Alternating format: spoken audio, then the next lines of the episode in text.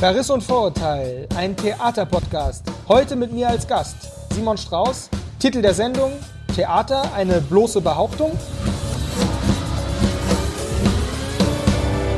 Ihr hört Verriss und Vorurteil mit mir, Bene Mahler. Und mit mir, Maximilian Sippenauer. Unseren heutigen Gast mögen manche ja als fleischgewordenen Anachronismus bezeichnen, vermutlich weil er auf dem besten Wege ist, zum letzten Theater-Großkritiker vom alten Schlag zu werden. Er ist Anfang 30 und damit der junge Feuilletonist der Frankfurter Allgemeinen Zeitung. Er ist daneben Essayist, Schriftsteller und ja, eigentlich sowas wie ein Kulturlobbyist. Wir begrüßen Simon Strauß bei Verriss und Vorteil. Hallo Simon, schön, dass du da bist. Hallo, freue mich, dass ich da sein kann. Wir wollten uns ja eigentlich in Berlin treffen. Dort hast du ja eine Nacht der vergessenen Stücke an der Volksbühne geplant. Die ist ja leider abgesagt worden, wie so vieles derzeit. Deswegen haben wir dich per Skype zugeschaltet. Wo verbringst du eigentlich gerade dein Exil? Ich bin in meiner Wohnung in Berlin ähm, und genau, wie so viele andere schaue ich aus dem Fenster und äh, mache nicht viel mehr außer lesen und essen und hoffen. Wie sieht die Wohnung von Simon Strauß aus? Ach, relativ klassisch. So alte Berliner Altbausituation, Parkett, äh, etwas heruntergekommener Stuck, Fenster, die in englischer Weise äh, ziehen. Äh, ich habe mir jetzt hier verschiedene Handtücher in das Fenster reingelegt, damit das äh, nicht ganz so zieht. Genau. Ja, Simon, mach's dir bequem. Schön, dass du heute Abend Zeit für uns hast und eben keine Premiere besuchen musst, über die du schreiben musst. Und Simon, wir haben Großes vor. Wir wollen über so viel heute mit dir sprechen, zum Beispiel eben über deinen immer wieder als neokonservativ gelabelten Begriff von Theater wollen wir sprechen und vielleicht auch ein bisschen streiten. Über dein Doppelleben als Schriftsteller und Kritiker wollen wir natürlich reden und natürlich über dich als Person, ja, Persönlichkeit im und am Bühnenrand des öffentlichen Treibens. Aber zuerst gibt's mal eine kleine Einführung in das Phänomen Simon Strauß von unserer Kollegin Anna Landefeld. Gibt es einen ästhetischen Vorrang des Neuen? Einen Wahrheitsvorsprung der Avantgarde? Oder geht uns inmitten der Hyperrealität, in der wir gerade flimmern, das Bewusstsein für Geschichtlichkeit verloren? Übertragen, vergisst sich das Theater gerade? Der junge Theaterkritiker und promovierte Historiker Simon Strauß kämpft in seinen Besprechungen, Essays und Romanen für ein Theater des Dialogs. Mit piekfeiner Pfauenfeder und mitunter leicht sepiafarbener Tinte argumentiert er für ein Spielen, das nicht nur experimentiert, sondern sich selbst und seine Geschichte präziser erforscht und ernst nimmt und macht sich damit angreifbar. Als Sohn des Dramatikers Boto Strauß obendrein. Was also können wir lernen von alten Texten und was, wenn wir sie einfach vergessen? Ich erinnere mich noch, als wir den Termin ursprünglich ausgemacht haben, äh, damals in der Akademie der schönen Künste, da hast du zu mir danach so kokettierend gemeint, dass du Theaterkritik eigentlich nur aus Sportsgeist heraus betreibst. Jetzt mal mit Werner Herzogschem Sportgeist gefragt, wer ist denn dein liebster Feind? Der liebste Feind bin ich mir selber, um etwas kokett zu antworten. Also ich finde an sich den Beruf des Kritikers grauenvoll, weil der Kritiker in der persiflierten Art und Weise mit zurückgelehnten Gestus sitzt, die Hände über den Bauch gefaltet und sich mit Stirnrunzeln irgendwas anguckt, ein paar Striche in sein Heft macht und dann äh, der einzige Befriedigung, die er dann empfindet in seinem Leben, ist äh, zu Hause zu sitzen und irgendein böses Adjektiv zu finden, um eine, um ein Bild zu, ähm, zu beschreiben, wo sich andere monatelang für Mühe gegeben haben. Also, ich finde, dass Kritik grundsätzlich immer etwas Problematisches sein muss, oder für mich ist es so, ich habe keine Selbstverständlichkeit in meinem kritischen Schreiben, sondern ich habe immer das Gefühl, ich möchte mir mit den Texten eigentlich selber beweisen, dass es um was geht und dass ich mir das irgendwie abbringen muss, was ich da schreibe. Glaube ich dir jetzt nicht ganz. du bist ja schon jemand, der jetzt über die letzten Jahre dann doch eine, eine, ziemlich starke Position entwickelt hat. Ja, das oder? müsst ihr sagen. Ich weiß immer nicht ganz genau, das kann man selber ja schlecht sagen. Was heißt Position? Ihr habt es ja in einem Anteaser schon gesagt. Also neokonservativ konservativ, finde ich natürlich einen völlig schwachsinnigen Begriff, vor allem im Theaterbereich. Was heißt denn konservativ eurer Meinung nach? Was soll denn das bedeuten? Ähm, es gibt doch im Theater ähm, eigentlich nur Kategorien von, sagen wir mal, äh, gültig und ungültig. Und ähm, wenn man jetzt hingeht und sagt, also konservativ heißt, dass man ähm, eine ganz bestimmte Form von Sprach, äh, Sprache, von Ästhetik, äh, von Dringlichkeit gut findet, dann äh, würde ich sagen, das hat was mit Existenzialismus zu tun und nicht mit einer politischen, das ist ja ein politischer Begriff, konservativ. Was ist denn das Gegenteil von konservativ, progressiv? Ähm, und ich meine dann, äh, wie gesagt, also diesen Begriff, mit dem kann ich nicht so viel anfangen. Und meine Position im Betrieb kann ich natürlich nicht wirklich einordnen. Wenn ihr darauf anspielt zu sagen, Einfluss, klar, mir ist klar, dass ich ein sehr privilegiertes Schreiben oder ein einflussreiches Schreiben habe durch den Ort, wo ich schreibe. Ich schreibe nicht bei den Tiroler Nachrichten, sondern bei der FAZ und deswegen gucken Theater und vielleicht auch ein bisschen Publikum, aber vor allem Theater, glaube ich, guckt natürlich nochmal anders auf eine Kritik, die in der FAZ erscheint, nicht? Ähm, ich würde jetzt gerne noch eins vorwegschieben. Du hast letztes Jahr ein kleines äh, Pamphlet publiziert, das in einem Sammelband. Mhm. Du hast über Theater geschrieben, deine Kollegen eben über Film, Literatur und so weiter. Dein Pamphlet heißt Spielt weiter und es ist so ein bisschen eine Abrechnung mit dem Theater der Gegenwart und du bezeichnest da das Theater als eine der schwierigsten Kunstformen überhaupt. Warum ist denn das Theater so eine schwierige Angelegenheit?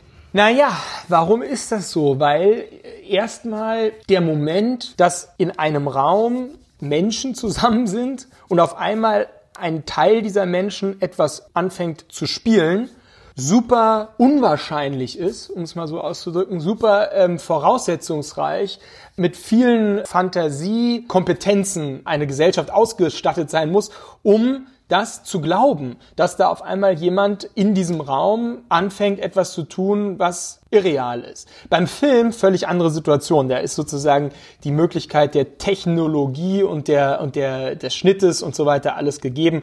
Bei der Musik auch anders, weil da ist es, geht es einfach um die pure Andersartigkeit, nicht wahr? Musik ist was anderes als das, was wir so normalerweise machen. Was wir jetzt gerade machen, ist ja auch sprechen, nicht? Also deswegen würde ich sagen, es ist besonders schwierig, das Theater spielen, weil es eben von einer Situation ausgeht, die erstmal vollständig ähnlich ist. Ja, Menschen sind in einem Raum, bewegen sich in einem Raum zusammen und reden. Ich mag das sehr, deine Beschreibung. Trotzdem mag ich ein bisschen naiv nachfragen. Glaubst du wirklich, dass Leute ins Theater gehen, weil sie die Ähnlichkeit suchen? Ja, ich glaube genau, das ist aber das Problem. Ähm, ich glaube, also jetzt äh, ist schon gleich der entscheidende Punkt, wenn du sagst, dass meine Kritik am gegenwärtigen Theater ist, also dass die Zuschauer und die Macherinnen und Macher zu stark von dem Paradigma der Ähnlichkeit getrieben sind. Also zu sagen, das, was ihr seid, sind wir auch. Wir sind gar nichts anderes. Wir sind auch nur Menschen, Laien, die berühmten Experten oder eben einfach nur Identitäten. Wir sind Identitäten, unsere echten Identitäten, die stellen wir zur Schau. Erstens. Zweitens, das, was ihr hier zu sehen bekommt, das werdet ihr auf jeden Fall verstehen. Es geht auf jeden Fall gegen Donald Trump oder es geht auf jeden Fall für ähm, die Umweltbewegung. Also, also sozusagen die Vorstellung, dass man ganz ähnlich sich verhalten muss auf der Bühne, wie man es sonst in unserer ausdifferenzierten Gesellschaft in medialen Zusammenhängen ähm, schon kennt. Also die, in diesen beiden Bereichen sozusagen die identitäre Ähnlichkeit und die mediale Ähnlichkeit ähm, würde ich sagen, ist eines der zentralen Probleme, warum das Theater äh, im Moment an Wunder einbüßt und äh, nur immer stärker immer nur noch eine ganz bestimmte In-Group äh, fasziniert.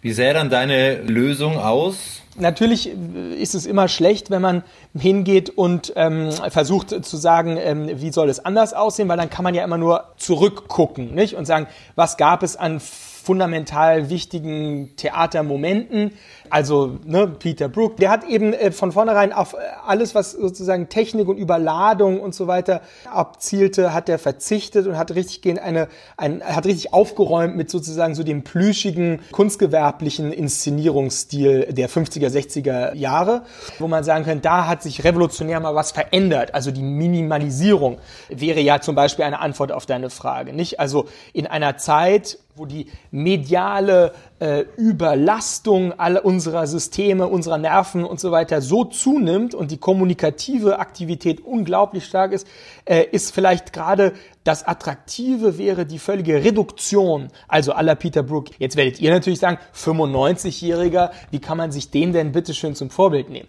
Okay, dann würde ich sagen, das ist eben nicht der Punkt. Man kann jetzt nicht zurückgucken und sagen, Illo Tempore, es war mal so und so soll es wieder werden. Das in der Tat wäre reaktionär oder, ähm, oder einfach auch unkünstlerisch gedacht.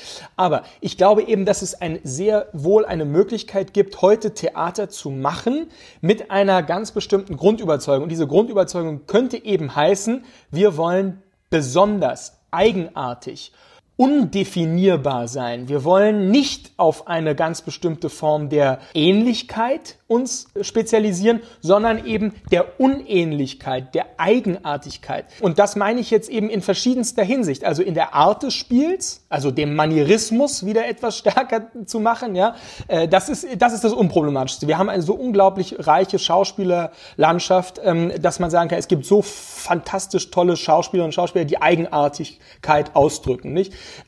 Da haben wir eigentlich kein Problem. Nein, wir haben ein Problem in der Regie und in der Stofflage, weil dort eben in der Regie, würde ich sagen, die politisch-ideologische Ähnlichkeit zu stark ist und auf der Stoffebene eben die mediale äh, Ähnlichkeit zu stark ist. Also nur Stoffe äh, erzählbar zu finden, die sehr, sehr verständlich sind. Ja, also entweder kanonisiert oder äh, Netflix, äh, äh Netflix adaptierbar ich würde behaupten, dass das Regietheater, das eben auch so in den 50er, 60er Jahren so seinen Lauf genommen hat, dass da der Prätext, also auf dem, mit dem die Regie gearbeitet hat, fundamental war und es, glaube ich, auch bei den Theaterbesuchern gang und gäbe war, dass man mit diesem Text sozusagen als Vorwissen in ein Theater hineingeht.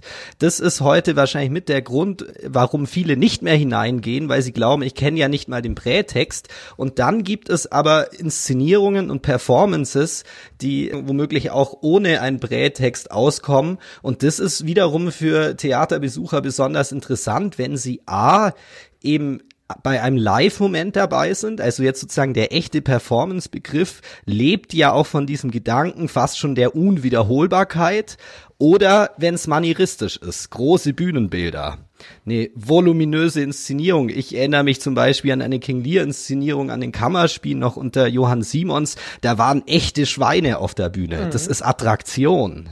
Ich habe dir jetzt so drei Kategorien aufgemacht. Welche würdest du jetzt gern verstärken wollen? Was hättest du gerne mehr? Mehr Text, mehr Attraktion oder mehr Live-Moment?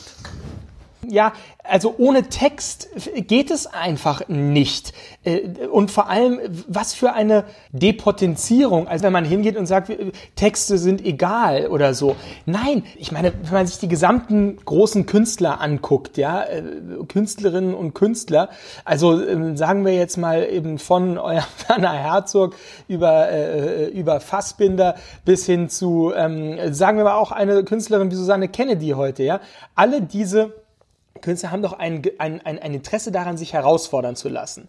Und wovon lässt man sich herausfordern? Natürlich nicht von niederschwelligen, ganz einfach zu verstehenden, unproblematischen ähm, äh, Situationen, sondern dass man sagt, okay, da kapiere ich irgendwas nicht auf den ersten Moment und das ist doch gerade interessant. Also deine Grundkritik ist eher, dass zu viel Haltung in den Performances ist, dass man mit einer Eindeutigkeit an Haltung gebrainwashed wird oder sowas, weil an der Performance kann es ja nicht liegen. Also im, im Gegenteil, ich bin so immer so ein bisschen irritiert irritiert zwischen dieser Argumentation von dir, die einerseits für den starken Kanon plädiert und, und die sagt so, ja, es gibt in diesen Texten wahnsinnig viel Energie, die wir wieder hervorholen müssen und die wir ernst nehmen sollen und die wir nicht nur blöd dekonstruieren oder naiv aktualisieren sollen. Und andererseits dieser Forderung, sich überraschen zu lassen, weil nichts überrascht doch mehr und, und irritiert mehr und bricht mehr mit den eigenen Sehgewohnheiten oder auch mit dem eigenen Verhalten als eine Performance, die ein überfordert. Nein, ich würde das nicht, ich würde das nicht gegeneinander laufen lassen. Warum denn? Also, weil eine hervorragend gemachte Performance kann mich doch äh, auch beeindrucken, weil man sich eben aussetzt einer ganz bestimmten Unwirklichkeit. Ich plädiere eigentlich nur für den Begriff der Unwirklichkeit und würde eben sagen, dass der Kanon, um das nochmal zu sagen,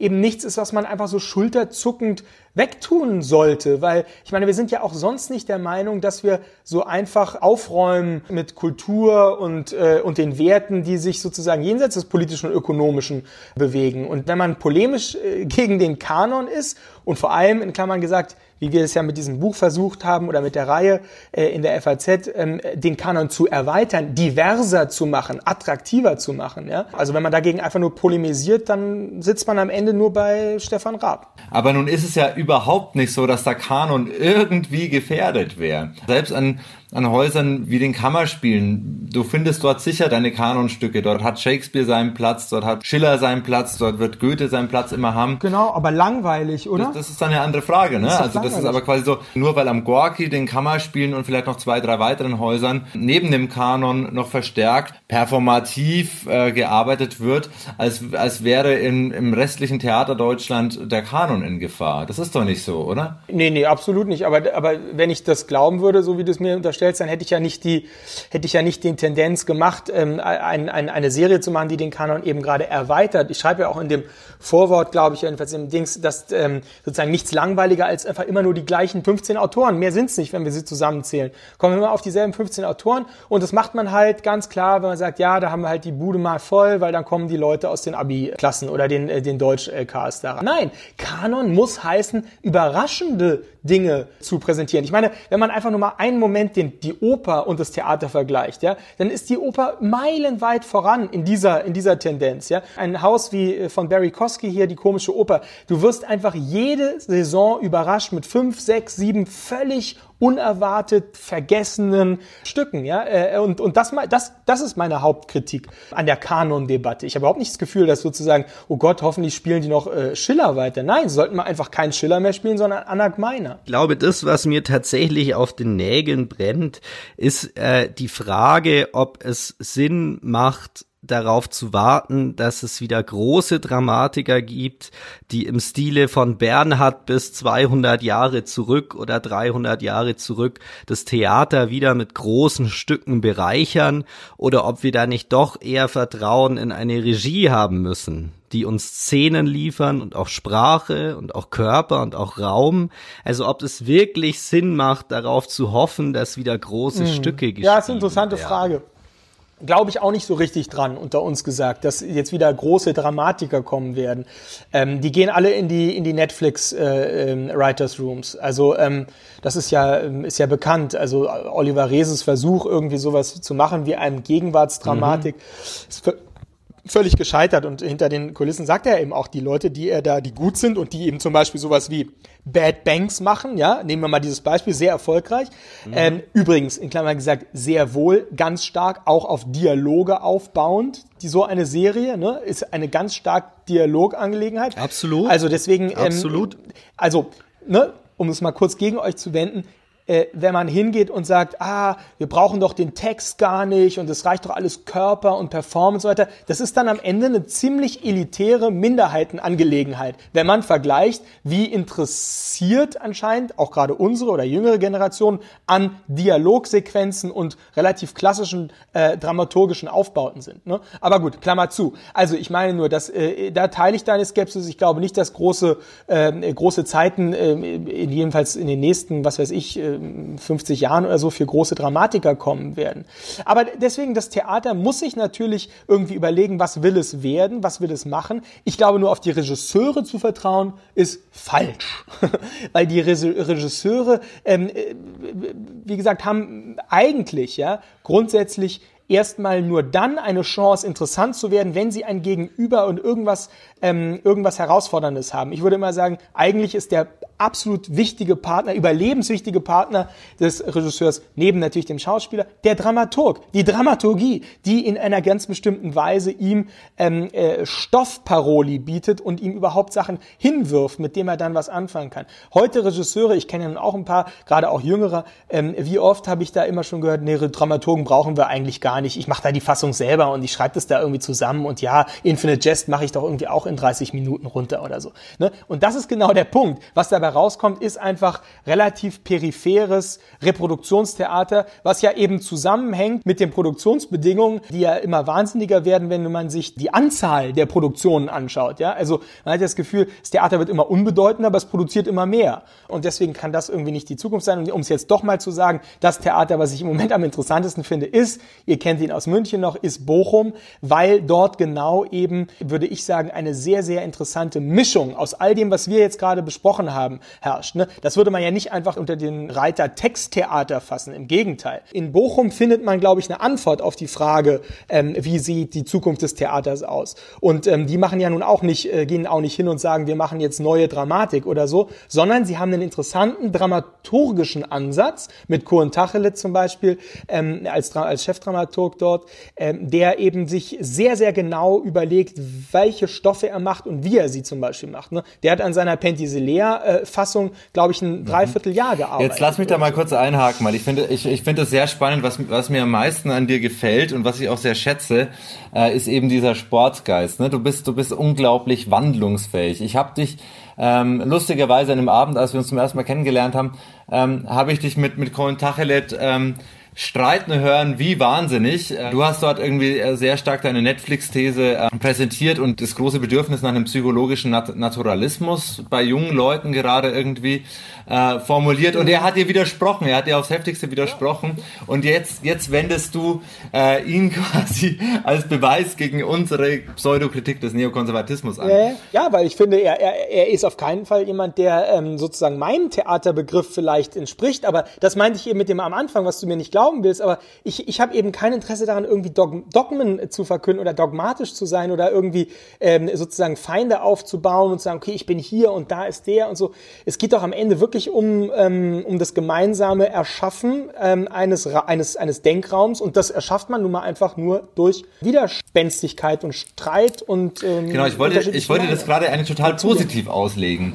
Also ähm, das, das, das beteuerst du ja auch immer wieder, dass du gegen diese einheitliche Theaterkritikblase, ähm, dass sich das nervt, dass man so immer permanent einer Meinung ist. Trotzdem nochmal so zum Anfang, warum das Theater bei dir? Warum ich es überhaupt mache?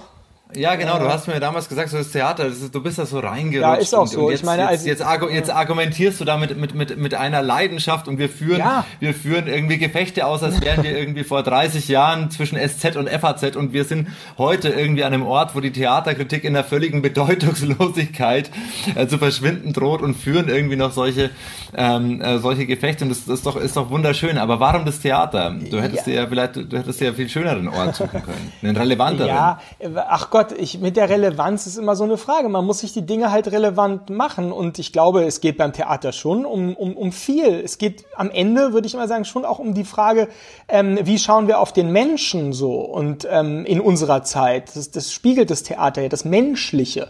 Ähm, nicht das Identitäre, aber das Menschliche. Und deswegen, ich bin in der Tat, um jetzt mal sozusagen biografisch zu sagen, habe ich mir nicht vorgenommen, Theaterkritiker zu werden, sozusagen. Äh, nicht wahr? Ähm, also äh, Dramatiker wollte ich äh, nicht werden, bin ich auch nicht. Und Theater, ich wollte eigentlich nichts mit dem Theater zu tun haben, mit einem äh, Vater, der sozusagen das ja sehr stark besetzt. Ich wollte nicht zum Radio, meine Mutter ist eine Radiofrau und äh, mein Vater ist äh, Theatermann und diese beiden Sachen habe ich mir eigentlich ausgeschlossen. Aber ähm, und warum bist du es dann geworden? Naja, weil sie relativ banal, weil sie bei der FAZ mir eine Theaterkritikstelle angeboten haben und äh, dann habe ich natürlich nicht gesagt, das mache ich jetzt nicht.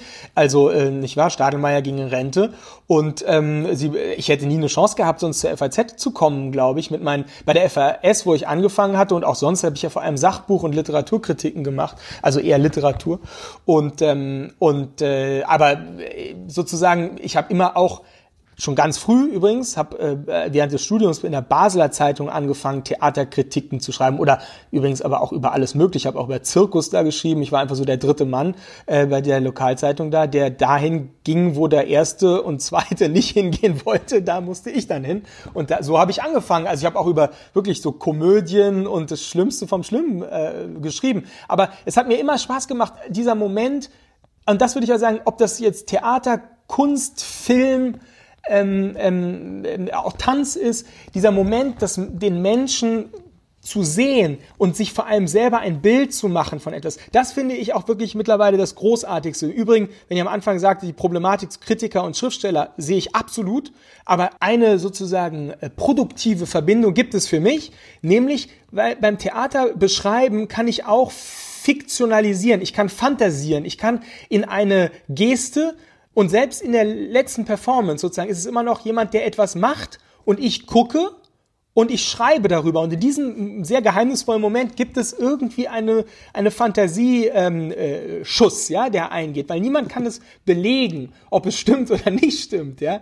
Äh, das ist übrigens bei der, wirklich, wirklich ähm, auch nochmal ein Unterschied zur Filmkritik. Ich habe macht das ja mittlerweile auch manchmal dann, weil ich jetzt die Berlinale da covern müssen. Und da über Filme kann man, ist man viel eingeschränkter im Schreiben, weil natürlich da irgendwie so viel mehr beachtet werden muss und so viele mehr Menschen es auch kontrollieren genau und viel größere Psychologisierungsfragen. Aber im Theater hast du eine Freiheit des Schreibens und diese Freiheit, die ich mir sozusagen erarbeitet habe, ich mache das ja jetzt schon auch, was weiß ich, sechs, fünf, sechs Jahre insgesamt, ähm, äh, dann, äh, die hat mir eben irgendwie doch auch geholfen bei dem literarischen Schreiben. Ja, ich, ich kann das übrigens total nachvollziehen. Ich verstehe auch nicht, warum quasi diese Paarung ähm, Schriftsteller-Kolumnist hm die ich auch oft schrecklich finde. Also ich finde, es gibt genug Schriftsteller, die schreckliche hm. Kolumnisten sind und hervorragende Kolumnisten, die ja. miserable Schriftsteller sind, dass die legitim ist und die Paarung Kritiker, ähm, Schriftsteller ja, immer ja. so beäugt wird. Ähm, das, das ist ja irgendwo auch ein, äh, irgendwie eine lächerliche äh, Konvention, die sich sehr einfach macht. Ich würde trotzdem mal ganz einfach mal persönlich fragen. Es geht ja auch so ein Stück weit um, um, um dich. Das ist ja, es geht ja um, um Simon Strauß als Figur. Das, wie hat dich das eigentlich beeinflusst, dass dein Vater irgendwie der letzte große Dramatiker ist, den Deutschland vielleicht äh, gerade hat und du kommst jetzt in die Theaterkritik? Ja, äh, vielleicht hat das natürlich damit was zu tun, dass ich einen gewissen Respekt vor sagen wir mal, auch Text und Wort und ja, dem Theaterstück an sich habe, weil ich, ich, ich habe mich lange Zeit gar nicht so richtig mit dem Werk meines Vaters beschäftigt, so wie man das, glaube ich, dann auch macht. Also auch wenn der Vater Architekt ist oder so, dann will man erstmal lange Zeit nichts von Architektur wissen. Und ähm, ich habe mich eigentlich erst wirklich angefangen, mit ihm als Dramatiker zu beschäftigen vor so ein paar Jahren, als ich dann eben auch anfing, Theaterkritiken zu schreiben.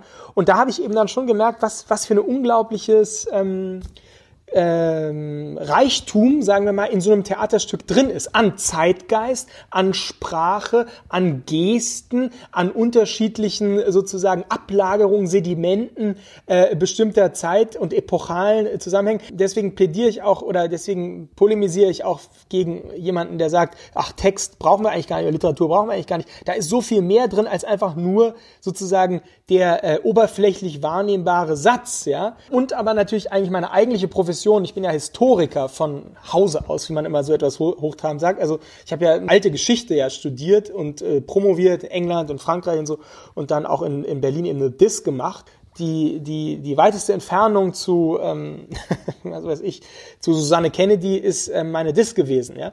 Naja, also, genau. Ähm, wie kam ich jetzt drauf? Ach so, genau. Und, und diese, diese beiden Effekte sozusagen haben dazu geführt, dass ich vielleicht einen besonders emphatischen Begriff auch des ähm, literarischen Theaters äh, habe. Klar, ich habe eine ganz bestimmte Prägung äh, durch, durch ähm, frühe Theaterbesuche. Ich bin halt nicht in die Volksbühne gegangen, sondern eher ins Deutsche Theater hier in Berlin. Ne? Eher aber durch meine Mutter, würde ich immer sagen, weil meine Mutter ist mit mir ins Theater gegangen. Ähm, meinem Vater habe ich eigentlich, und bis heute rede ich nicht so wahnsinnig viel über Theater, äh, weil das einfach sozusagen zu klar ähm, definiert ist und seine Haltung und so, die ich auch überhaupt nicht teile in vieler Hinsicht. Ne? Und er kennt ja auch ganz viel gar nicht mehr, was ich heute machen muss. Also hat er auch gar keinerlei äh, Mitsprachemöglichkeit.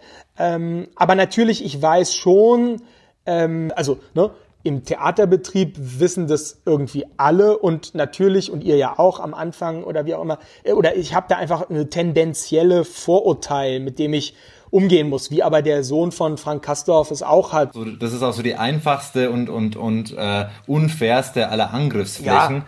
Trotzdem ist es natürlich was, was, was Absolut. dich begleitet. Aber es ist, ne? also ich, und, ich wollte nur sagen, für mich ist das bisher, es kann sich noch ändern, aber bisher ist das ähm, mir nicht äh, in irgendeiner Weise unangenehm gewesen, sondern ich habe das auch eigentlich als eine sportliche Herausforderung, nehme ich es, äh, zu sagen, okay, was bedeutet das? Äh, beschäftige dich doch mal mit dem, was das sozusagen als Symbol auch bedeutet Dramatik. Ja? Dein Vater ist jetzt ein Dramatiker, okay, jetzt überleg doch mal sozusagen, was bedeutet das sozusagen grundsätzlich für das Gefüge des Theaters, Dramatik. Ne? Ja, und, und deswegen macht mir das eigentlich ähm, ja nicht Spaß, aber ich habe eine Variable, auch um mich selbst zu kontrollieren oder selbst herauszufordern dadurch mehr. Mich würde aber trotzdem noch interessieren, wie ist es denn bei euch persönlich? Also kommt dann der Papa manchmal an und sagt so, also Simon, was nein, du da nein, geschrieben nein, hast, das kann ich überhaupt nicht nachvollziehen. Oder, oder redet ihr drüber? Wird es, wird nein, es nein, wahrgenommen? Nein, reden wir nicht drüber, reden wir nicht drüber. Also relativ klar. Gar nicht, ange wird, nein, wird gar nicht nein, angesprochen. Die Sache oder? nicht, ähm, das finde ich aber äh, sozusagen finde ich völlig gut so, weil das ist wie gesagt, das ist meine Sache jetzt und ähm, ich habe da ich habe da auch keinerlei Bedürfnis jetzt mit, mit ihm mich über was weiß ich mit über Dinge zu besprechen, die er so ja sowieso gar nicht kennt und gesehen hat so und äh, sozusagen wie es früher war, also ne, das ist ja das berühmte wie war es ja. dann in den 70er Jahren an der Schaubühne und so. Das ist alles interessant, aber da würde ich sagen, das ist dann in der Tat Archäologie oder Theatergeschichte und ähm, übrigens im Moment kann man das ja äh, sehen. Durch die Schaubühnen-Streams äh, äh, kann man ja die unterschiedlichen Aufführungen da angucken. Ist wirklich spannend. Also sowas wie die Mutter von Peter Stein inszeniert, noch ganz strikt aus dem äh, sozialistischen Arbeiterbund heraus inszeniert. Ja, ist schon natürlich hat, äh, also hat einfach einen kuriosen ähm, Wert und, und, und führt einen vor Augen, was es alles mal gab und was sich verändert hat. Simon, unser ganzes Gespräch, im Endeffekt hätten wir das vor vier Monaten führen sollen. Im Endeffekt ist jetzt gerade alles, selbst ein Buch, das Thema Spielplanänderung bekommt ja, ja fast eine, eine, eine genau. groteske genau. Aktualität ja. gerade. Ähm, weil es gibt keine Spielpläne mehr. Es ist gerade nicht die Frage, ob wir irgendwie den Kanon erweitern sollen, ob wir ihn abschaffen sollen. Es ist nicht die Frage, ob wir üble Laune von August von Kotzebue wieder auf die Bretter bringen müssen oder ob wir mehr Guaki brauchen. Es gibt keinen Theater gerade mehr. Und wenn wir mal pessimistisch sind, dann kann es auch sein, dass vielleicht bis Anfang nächsten Jahres, vielleicht bis übernächste Spielzeit kein Theater mehr gibt. Was fehlt mir gerade am meisten? Ach, mir fehlen die Schauspieler am meisten. Das muss ich schon sagen. Dieser Moment, dass man sich eben, dass man sich eben mit, mit Menschen, dass man Menschen zuschauen kann, die spielen. So, das gibt einem doch irgendwie so einen, so einen hoffnungsvollen Freiheitsmoment, dass was anderes auch möglich wäre. Aber du hast doch jetzt Du hast, du hast doch jetzt dein absolutes Netflix, absoluten psychologischen Naturalismus ja, 24-7 ja. im, im, in der Home-Quarantäne genau. gestreamt. Aber wie gesagt, es wird doch immer, immer stärker, merkt man die Künstlichkeit bei Netflix. Also das finde ich schon, die, ja. sozusagen klar, ist interessant, kann man, kann man, kann man wie Chips essen, ist irgendwie gut, äh, schmeckt gut und ist in Ordnung. Aber, ähm, aber, äh, genau, genau, ungesund. sehr richtig. Die Seele äh, wird dadurch nicht, äh, das Herz vielleicht so ein bisschen, wird äh, oh, ein bisschen Schmerz, hm, aber die Seele sozusagen wird nur durch den Blick, der da drei äh, Reihen vor mir äh, geworfen wird, ähm, berührt. Wir nähern uns dem Ende an und ich möchte nur noch mal auf dein Buch, auf dein aktuelles ähm, oder das du herausgegeben hast, Spielplanänderung hineingehen. Und da schreibst du sehr polemisch am Anfang. In Deutschland scheint es so, als wäre das Theater äh, in seiner Fortexistenz integraler Bestandteil der Staatsräson und die Kulturnation, ihre, ohne ihre Theater nicht denkbar. Und gehst dann auch so ein bisschen darauf ein, so, ne, quasi so, das, das sind ja wahnsinnig viele Steuergelder, die, die, die, die dafür verschwendet werden. Jetzt, wenn wir uns mal vorstellen, wir haben ein Jahr, ein halbes Jahr, sechs, zwölf Monate ohne Theater.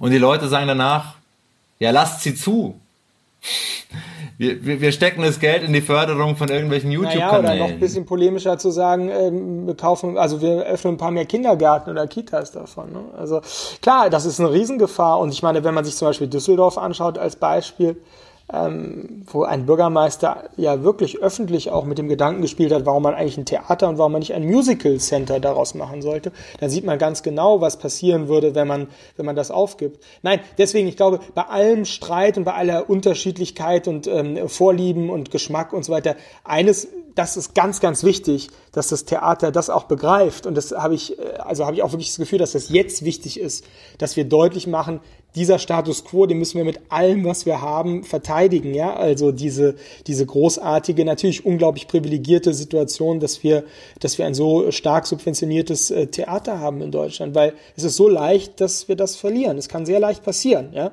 Und ähm, es gibt sehr viele Leute, die das auch wollen, ja, und auch sehr viele Leute, die sehr zynisch äh, mit dem Theater umgehen, ähm, würde ich sagen, ja. Selbst übrigens bei Journalisten, ja, findet man viele Journalisten, die überhaupt noch ins Theater gehen oder die das irgendwie noch zur Kenntnis nehmen oder so. Und da ist eben wirklich äh, eure und auch meine Aufgabe, immer wieder zu sagen, ja, das ist ein umstrittenes, mhm. aber gerade deswegen wichtiger Ort der äh, Schule des äh, Sehens und vor allem der Schule des Lebens. Und ähm, deswegen fehlt mir das Theater unglaublich. Und ich äh, werde äh, sozusagen alles, was ich kann, dafür tun, dass es, ähm, auch wenn alle Theater Deutschlands nur noch Gorki, Maxim Gorki theaterhaft sind, dann werde ich trotzdem dafür kämpfen, dass sie offen bleiben. Simon Strauß war das, der wunderbar streitbare und auch sehr hoffnungsvolle Theaterkritiker. Simon, es war sehr interessant und echt ziemlich aufreibend mit dir hier zu diskutieren. Ich hoffe, wir können dann irgendwann mal wieder live und in Farbe weiter diskutieren, zum Beispiel in Berlin bei deinen Reihen an der Volksbühne. Es wird uns freuen, wenn das auch schon im Herbst klappt. Danke, dass du dir Zeit Danke genommen euch, es war großartig. Das war Verriss und Vorurteil mit mir, Bene Mahler. Und mit mir, Maximilian Sippenauer. Und vielen Dank an Anna Landefeld.